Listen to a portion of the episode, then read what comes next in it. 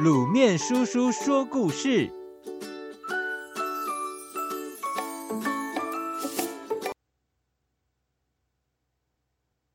少年韩信。韩信少年时，由于父母早亡，家境贫寒，一日三餐很难维持，只能到处投靠亲友接济，成为村中不受欢迎的人物。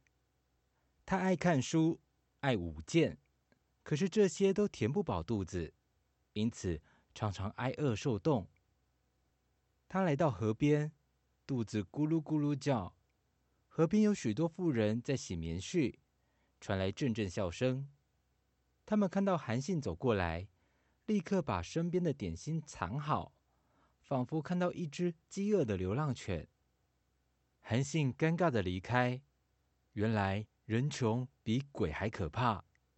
突然，一个老妇人起身追过来，手中拿一包东西。“嘿，年轻人，这两个饭团给你。”“这……我们准备的点心太多了，呃，吃不完。”老妇人慈祥地说，“以后肚子饿就来找我，我家不差那一碗饭。”他接过饭团，心中感动万分。以后我一定要好好的报答你。我不希望你报答，只希望你做一个有用的人，不要依赖别人，不要让人看轻你。韩信将老妇人的话谨记在心。有一天，他到郊外舞剑。舞完后，汗水淋漓走回家，路上被几个不怀好意的人围堵。他心知不妙，为首的是一个身材壮硕的屠夫。姓韩的，你配那把剑太招摇了，舞几招给我们看看啊！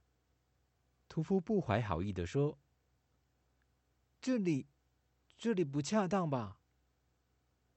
那把剑能杀人吗？我不相信。能的话，你杀了我们其中一个人，这条路才让你过。屠夫恶狠狠地说。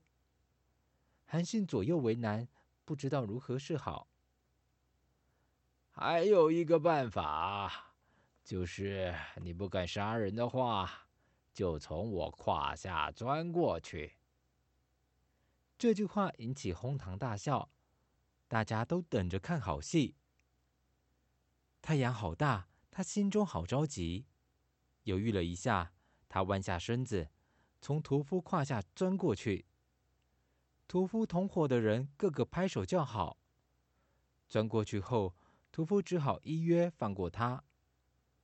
受到这样的羞辱，韩信没有丧志，反而更加努力。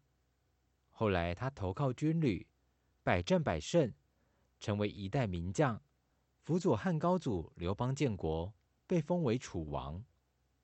韩信功成名就，衣锦归乡，特地去拜访那位曾经接济他的河边老妇人，致赠他千两黄金。我不能收你这么贵重的礼物。韩信恭敬地说。